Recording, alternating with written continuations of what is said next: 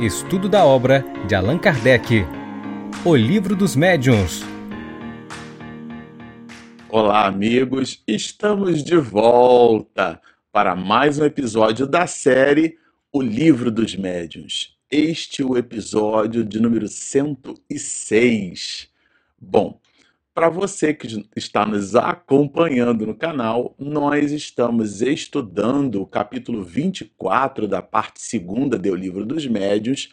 E agora, neste episódio, nós vamos iniciar o item 268, que é basicamente o último item desse capítulo 24, que nós vamos dividi-lo em duas partes. Então, até pelo volume de informações, são 28 perguntas feitas pelo mestre de Lyon na sequência às exortações do Espírito São Luís, que efetivamente trabalha né, o volume de, de conteúdo desse capítulo 24 é, pela importância mesma também desse mesmo conteúdo, a gente vai dividir essas 28 perguntas e respostas em dois episódios desta série. Então, neste de número 106, a gente vai buscar estudar ali as primeiras 14 perguntas expedidas por Kardec e depois, é, até a pergunta de número 28, a gente perfaz então o volume total de informações contidas no item 268. É realmente um item muito significativo ele traz uma integral importância para a criatura humana na sua vida de relação com os espíritos. Então, como estamos cercados, enovelados, né, que é uma expressão de Emmanuel, é, cercados de espíritos, então, claro, nessa perspectiva, é, ela empresta um valor muito significativo para todos nós, e mais especificamente no trato com os espíritos nas reuniões mediúnicas e fazendo o transbordo desse mesmo trato, considerando que nós espíritos encarnados também somos espíritos, tá certo? No trato das nossas próprias relações humanas. E eu aqui vou fazer até um convite especial para que a gente faça uma espécie de associação nesse transbordo para entender esse mecanismo de comunicação como fazendo parte também do resultado no século XXI das mídias sociais. A gente já vai falar bastante sobre isso. Eu estou aqui com o meu inseparável é, iPad, né, que vocês já conhecem, e nele, já na questão 268, Allan Kardec vai justamente perguntar sobre esses sinais. Se nós teríamos alguma algum mecanismo, algum sinal, alguma evidência prática que nós pudéssemos então estabelecer uma distinção, um reconhecimento entre a superioridade ou a inferioridade do espírito que se comunica. Será que, por exemplo, uma palavra que o espírito usa, algum trejeito mesmo do próprio médium, alguma coisa na comunicação que nos indicasse é, ser aquela comunicação de ordem superior ou não. E aqui, a propósito de todo o volume de informações que a gente já vem trabalhando até o momento, os espíritos são categóricos em dizer, ou aqui, né, é, o Espírito São Luís é categórico em nos afirmar que esse sinal é a linguagem. Então, pela linguagem, como distinguis um homem sensato de uma pessoa estouvada, quer dizer, uma pessoa irrefletida, aquela que fala de todas as coisas como se tivesse proficiência é, em todas as áreas do saber, né? A gente sempre lembra aqui que a ignorância tem certeza de tudo. Uma pessoa comprometida com a verdade, ela é tão comprometida ao ponto de efetivamente se considerar ignorante, genuinamente é, perceber que é ignorante naquela ciência. E como tem compromisso com a verdade, não com a projeção de ego, ela, de uma forma muito tranquila, vai dizer que não conhece, que não sabe, e vai, inclusive, estabelecer uma distinção daquilo que a gente pode considerar como sendo sabedoria do senso comum aqui que em filosofia, né, a gente pode chamar de doxa, que é a opinião, opinião cada um tem a sua, ou daquilo que efetivamente é o resultado de elementos cognitivos que foram amealhados ao longo do tempo. Isto é, o conhecimento científico, aquele racional, aquele que na verdade não visita o achismo, né? A doutrina do eu acho. Não, ela é o resultado, esse conhecimento é o resultado de pesquisa, de perquirição, de ponderação, de indagação, e é disso que trata aqui a resposta quando fala do homem estouvado, do homem irrefletido. Os espíritos superiores jamais se contradizem e só falam coisas aproveitáveis. Então, nós mencionamos no episódio passado que uma mensagem do Dr. Bezerra de Menezes jamais vai contrariar uma expedida por Joana de Ângeles e vice-versa. Os espíritos superiores, ainda que apresentem os seus pontos de vista, porque são individualidades, eles possuem uma convergência de ideias, né? Ainda que as matizes tenham ou apresentem as especificidades sobre seus próprios traços de caráter. Então, isso é bem relevante a gente estabelecer essa distinção. Seus discursos refletem a ignorância e a imperfeição que lhes são características. E aqui, claro, ele está falando dos espíritos inferiores quando se metem a responder questões de altíssima relevância científica, filosófica, né, de ordem moral, sociológica e antropológica dentro da história da humanidade. Né? Afinal de contas, no capítulo 25, que é o próximo capítulo, daqui a mais duas, é, dois episódios dessa série, a gente vai estudar é, os mecanismos de evocação dos espíritos. Mas Allan Kardec continua. É, e ele traz aqui uma questão que eu considero muito relevante. A questão de número 2, né, ela é realmente uma questão muito singular, porque ele vai propor a ideia de que se o conhecimento científico seria um, um, indício de elevação espiritual, né? De um modo geral, a gente aporta, atribui, confere e entrega muita senioridade para o conhecimento científico. E hoje, claro, nós no século XXI já estamos absolutamente convencidos de que o conhecimento científico é uma das formas de saber, né? A propósito de todo o volume trazido por Santo Agostinho como sendo a verdade revelada, esse conceito da revelação, tá certo? Bom, mas isso é um, um outro tema. O ponto áureo aqui é o entendimento do conhecimento científico como sendo algo que denote da parte do espírito realmente um espírito de ordem superior. E os espíritos respondem com um advérbio de negação categórico: não. Por quê?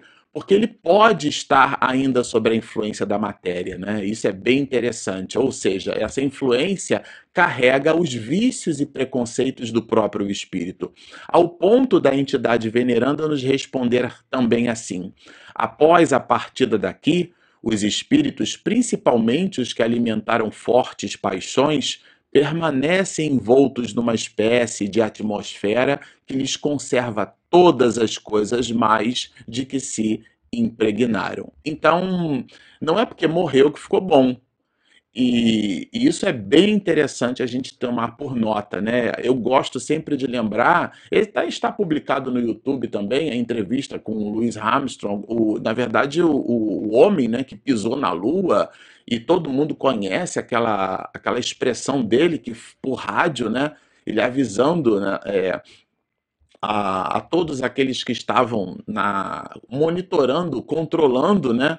É, a ida do homem à Lua foi um evento que mudou completamente o mindset da humanidade, né? E quando ele pisa no solo lunar, é, o, o, astronauta brilhante vai nos dizer: é um passo simples para um ser humano, mas um salto gigantesco para a humanidade. Esse mesmo homem, quando voltando, visita, né? Volta a sua Gaia, ao planeta Terra, é, ele indagado, perquirido por astronautas sobre a, a, a, entendendo que no céu, na Lua, ele estaria mais próximo das estrelas e, portanto, conheceria melhormente os mistérios da divindade, é, se ali ele teria é, identificado a presença da divindade. E ele, ironicamente, vai nos dizer que foi à Lua e não viu nada de Deus.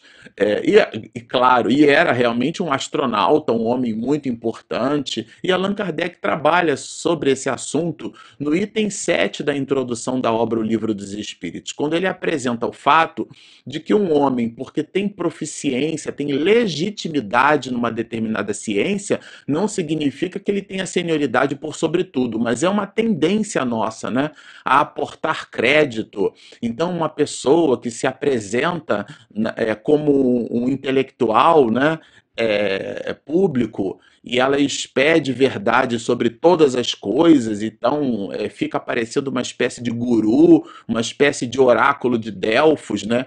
quando na verdade é simplesmente, como diz Platão, doxa, é a opinião daquela pessoa, ainda que revestida, né, ainda que emoldurada por um repertório é, é, magnífico.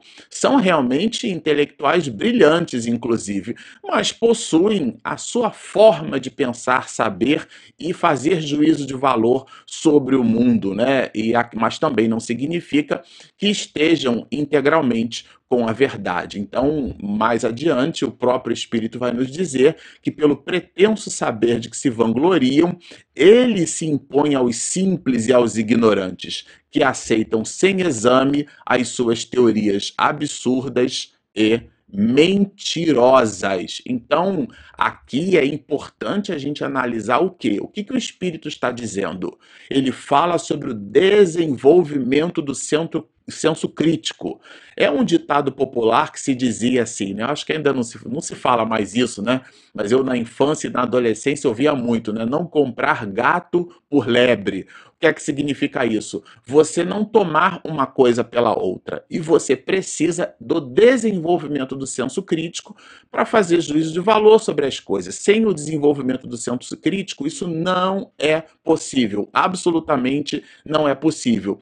Esse ponto exige grande estudo da parte dos espíritas esclarecidos e dos médiuns, os quais devem concentrar toda a sua atenção para distinguir o verdadeiro do falso. Vejam, dos esclarecidos. Porque o conhecimento, ele funciona, ele produz, né? ele, ele, ele facilita, ele viabiliza o discernimento, o conhecimento.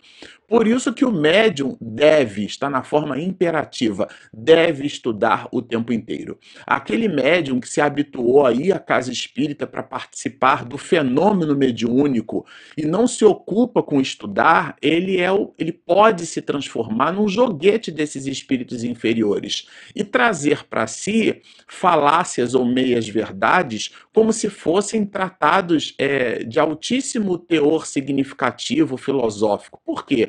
porque foram expedidos numa reunião mediúnica. Por quê? Porque aquele médium, por não estudar, ele confia cegamente naquilo que é proporcionado, que é viabilizado por aquelas mesmas reuniões. Ele não tem insumo, não tem repertório, não tem leitura, então ele simplesmente acata. Ou então ele acha que faz um juízo assertivo de valor, ele acha, porque o seu equipamento intelecto-moral, a, a, ampliação das suas possibilidades cognitivas está acanhada. O que é que significa isso? Ele ou ela não estudam. Então, como não estuda, como não lê, como não pondera, como não tem habitualidade no estudo, é igual fazer arroz solto, gente. Se você não tiver a praxis, né, para usar uma expressão acadêmica, se você não tiver a prática você vai perder a mão, como se diz em cozinha. Você precisa estar o tempo inteiro fazendo a manutenção. É a compra, por exemplo, de um automóvel. Você compra um carro, mas você tem que levar o carro para fazer a manutenção preventiva do automóvel, na né? troca de óleo.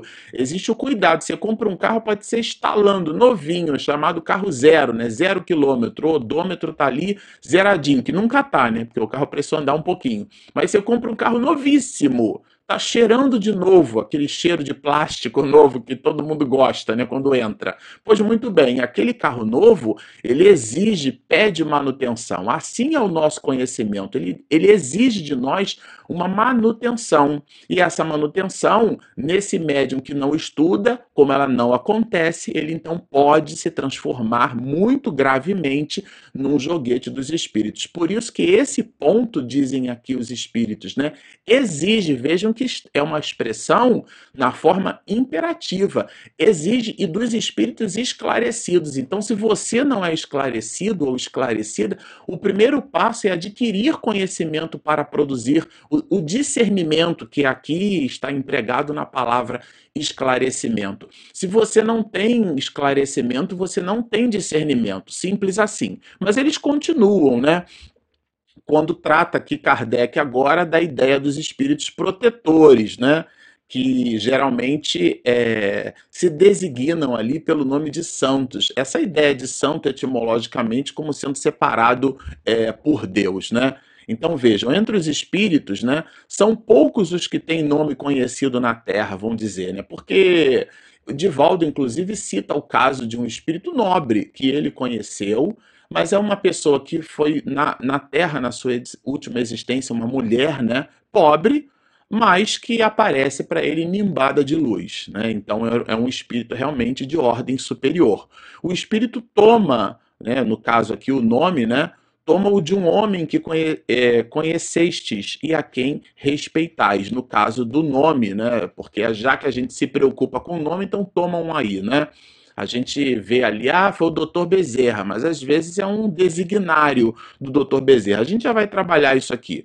O uso desse nome, aí foi bom, Allan Kardec vai perguntar, mas isso não é fraude? O espírito se faz passar, por exemplo, no caso do Dr. Bezerra, não seria uma fraude? Aí, bom, a fraude pode ser considerada no caso de um espírito mau, porque aí, no caso de um mau espírito, ele quer enganar, ele quer ser falacioso. No caso de um espírito nobre, não. Ele terceiriza por um igual. Então, o doutor Bezerra não pode estar em, é, em todos os lugares, né, irradiando ao mesmo tempo em várias perspectivas. Ele terceiriza com o espírito que vibra na mesma faixa de frequência, que pertence ao mesmo grupo. Allan Kardec explora isso quando trabalha a escala espírita e a gente já estudou isso aqui no canal, né? Entre os espíritos da mesma categoria, né, é porque há entre eles, né, é, solidariedade e analogias de pensamento, é o dizer aqui desse espírito e o Dr. Bezerra tangibiliza a imagem, né, do médico dos pobres. Quantos médicos não viveram por sobre a face da terra e que possuem a, a uma envergadura moral semelhante à do Dr. Bezerra, né? Não existe aquele morolômetro, né? Nem sei se essa palavra, um, um aparelho para poder medir a moral de alguém, né? Certamente é, a gente, assim como faz análise dos astros, né, a astrofísica, por processos de espectroscopia, isto é, equipamentos que são capazes de fazer a análise da luz desses astros, né, deve ter alguma coisa relacionada à aura ou coisa assim. Mas a gente não tem aparelho para ficar medindo o grau de evolução desse espírito, mas certamente formam uma família é, compartilha os mesmos ideais. E nessa perspectiva, então, é que um espírito que se assemelha ao Dr. Bezerra de Menezes pela envergadura moral, mas que entre nós foi um anônimo, esse espírito então se manifesta e dá ali o seu recado, e a gente, claro, para ficar impressionado com o recado, para que a gente fique atento ao recado, ele então coloca o nome do Dr. Bezerra de Menezes, porque ele mesmo não está interessado no nome, ele está interessado em nos chamar a atenção sobre o conteúdo, tá certo? Então, bom, aí continuando dentro dessa linha, né? É, mas aí quando, por exemplo, esse espírito protetor, esse espírito nobre, né? Ele coloca o nome, aí nesse caso aqui, na questão de número 5, é, Allan Kardec cita o nome de Paulo, né? Estamos falando de Paulo de Tarso, por exemplo, né? É, que imagina como é que seria isso, né? É, bom, e o raciocínio é análogo. O que é que significa isso? É, várias pessoas têm o nome de Paulo, né? E, e, enfim, a não ser quando se assina com o sobrenome, né? Paulo de Tarso, né? Da cidade de Tarso, já que ele era Saulo, né? Mas é, que vos importa isso, conquanto que o Espírito que vos proteja seja tão elevado quanto Paulo? Então aqui é uma questão realmente de nomenclatura, já que o propósito do Espírito é de ordem superior, né? É, e veja, né, podem tomar perfeitamente os nomes de arcanjos como Rafael, Miguel, sem que isso seja necessariamente uma falácia, né? Por quê? Porque quanto mais elevado é um espírito, tanto mais dilatada é a sua irradiação. Isso, inclusive, nos mostra o fato de que, no exemplo do Dr. Bezerra de Menezes, como o Sol, né, é aqui no livro dos médios a gente vê isso, o Sol ele pode irradiar ao mesmo tempo em várias direções. Então, por isso que dois médios podem captar o pensamento do Dr. Bezerra de Menezes, expedir conteúdo, sem que, do ponto de vista da geolocalização, num plano R2, né, latitude longitude, o Dr. Bezerra precisa estar por processos de, de, de bilocação fisicamente ao mesmo tempo em mais de um espaço geográfico. Claro, isso na perspectiva espiritual é quase que inócuo pensar desse jeito, né? Não tem a menor necessidade. Não, o doutor Bezerra vai irradiar. Por quê? Porque quanto mais elevado o espírito, mais dilatada é a sua irradiação. Um espírito protetor de ordem muito elevada pode ter sob a sua tutela centenas de encarnados. Vejam, ele pode, né, o doutor Bezerra de Menezes pode é, é, é, efetivamente estar vinculado a esse ou aquele espírito, né? É, e nesse caso, é, formando uma família, esses espíritos, então, tanto os encarnados quanto os desencarnados, eles convergem numa ordem comum de ideias e de ideais, né? Então, nessa perspectiva, é, é, esse é o ponto que a gente deve analisar. Mas o texto continua, né? Quando ele fala justamente por que, que tantas vezes coloca Kardec, né? É, os espíritos, então, alguns se apresentam com o nome de santos, né? É, porque os nomes, é, repetimos aqui, são mais apropriados a causar forte impressão. Então, você quer um nome? Toma um nome aí, né? E na questão de número 7, ele vai perguntar, é, nesse sentido, né, os espíritos superiores, né, eles se eles se fazem representar por mandatários, né? Ou seja, se na verdade como se fosse uma terceirização do processo, né? É, e claro, né? Por que não viriam em pessoa se o podem? Agora, o espírito evocado, quando ele não pode vir, o que se apresenta é forçosamente um mandatário, ou seja, é alguém designado, né? Então, agora, é, aqui é bem interessante, porque, bom, esse mandatário, vamos supor, né, a gente evoca ali a presença do Dr. Bezerra de Menezes e ele não pode estar entre nós naquele momento, né? Vamos dizer assim, os espíritos superiores têm mais o que fazer do que funcionar como um capataz, né, como um capacho, como alguém que fique ali dedicado o tempo inteiro às nossas necessidades triviais, né? A nossa trivialidade que a gente registra ou entende como necessidade. Mas ainda que a necessidade, ou em sendo essa necessidade legítima do ponto de vista do nosso aprendizado, espiritualmente falando, o que, que o doutor Bezerra de Menezes certamente fará, né? Ele vai terceirizar, né, com uma outra pessoa, com outro espírito. E esse espírito, a Kardec pergunta, mas é tão esclarecido no nosso exemplo aqui quanto o doutor Bezerra de Menezes? E olha a resposta. Os espíritos superiores sabem é, a quem confiam o encargo de os substituir. Então, o doutor Bezerra de Menezes vai delegar para um espírito de ordem superior, como ele mesmo o é. Né? Então, e a gente quer ficar muito interessado assim, né? Nossa, foi uma mensagem do doutor, do, do doutor Bezerra de Menezes, quando é uma psicografia expedida por um médium, e o médium se sente, meu Deus, mas eu já posso receber o doutor Bezerra de Menezes e tal, e foi um designatário, né? Claro, aqui a gente não está atribuindo essa fala no sentido do desmerecimento, porque são espíritos da mesma família, né? E a gente não tem como avaliar o grau de superioridade desse ou daquele. Não é essa abordagem a abordagem e a importância que se dá a esses nomes. Né? Para eles, a personalidade é coisa indiferente. O espírito não está muito preocupado com essa questão. Né? E, e, e, claro, a gente, o espírito até no final vai falar justamente sobre isso, porque a dinâmica do mundo espiritual ela é tão grande, existe uma pleiade de espíritos superiores que gravitam nos mesmos ideais e a gente fica sempre de forma monolítica no mesmo pensando no mesmo nome, atribuindo, porque nós só conhecemos poucas pessoas. Mas repito, muitos viveram no anonimato e deixaram sua história, né, no mundo, né? Então ele vai dizer é, que vos assemelhais a esses selvagens que nunca tendo saído da ilha em que habitam, creem que o mundo não vai além dela, ou seja, é uma visão acanhada que a gente tem das coisas, né? Agora aqui Kardec vai perguntar como os espíritos superiores permitem que outros de baixo escalão adotem nomes respeitáveis, porque afinal de contas, espíritos falaciosos assinam ou podem assinar com o nome do Dr. Bezerra, por exemplo, né?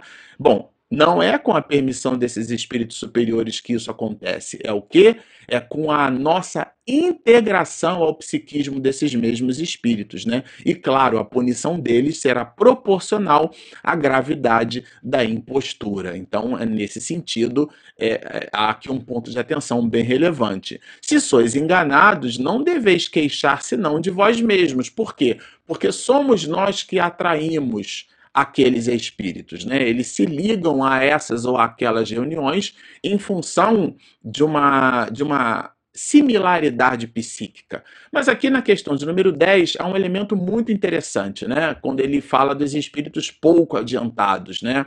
É, são um pouco adiantados, mas são animados de boas intenções, vai dizer Kardec. Né? E aqui na sabedoria do senso comum, a gente diz que a boa vontade, de boa vontade, o inferno está cheio, né?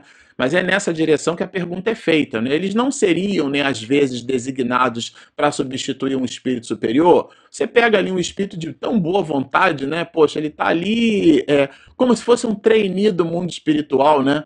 O Marcelo Show que desencarnou, você fez tanta fez tanto vídeo no YouTube, né? Apareceu ali querendo alguém querendo falar com Bittencourt Sampaio, dá para você ir lá e dar uma palhinha? Não.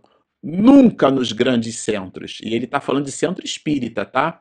Quero dizer, nos centros espíritas sérios, então, porque tem o, o, o, que não é sério, né? E quando se trata de ministrar o ensinamento geral, os que aí se apresentam agem por conta própria, para, como dizeis, se exercitar. Então, é alguém que está em voo livre, mas não representa, não está sob a égide daquele que vai, então, sendo eventualmente evocado na reunião mediúnica. Agora, estas comunicações que ele chama, inclusive, de ridícula, comunicações espíritas, porque são expedidas pelo mundo espiritual, né? Elas não são, às vezes, é claro, a gente percebe que são, às vezes, entremeadas, né? São de máximas, de, de grandes verdades, né? De modo geral, são assim, né? E e aqui o espírito superior que responde diz que os espíritos levianos se metem às vezes a dizerem coisas que não sabem e é aquela história, né? Chico Xavier vai nos exortar que se você tacar uma bola numa parede, numa parede com um buraco, existe uma chance da bola entrar no buraco. Então, de cada 10 é, excertos, né? Um talvez atinja uma finalidade nobre, mas ele não diz com o objetivo da nobreza. Esse é que é o ponto. Os espíritos bons e os maus não andam juntos, porque se a reunião é séria, e a comunicação é expedida por um espírito mau, ali eles não estão compactuando dos mesmos ideais. É pela uniformidade constante das boas comunicações que se reconheceis a presença dos bons espíritos, ou nesse caso aqui, dos espíritos bons, ou seja, pela regularidade dessa mesma comunicação. Mas a questão de número 12, 12 né, traz elementos ainda mais profundos, né?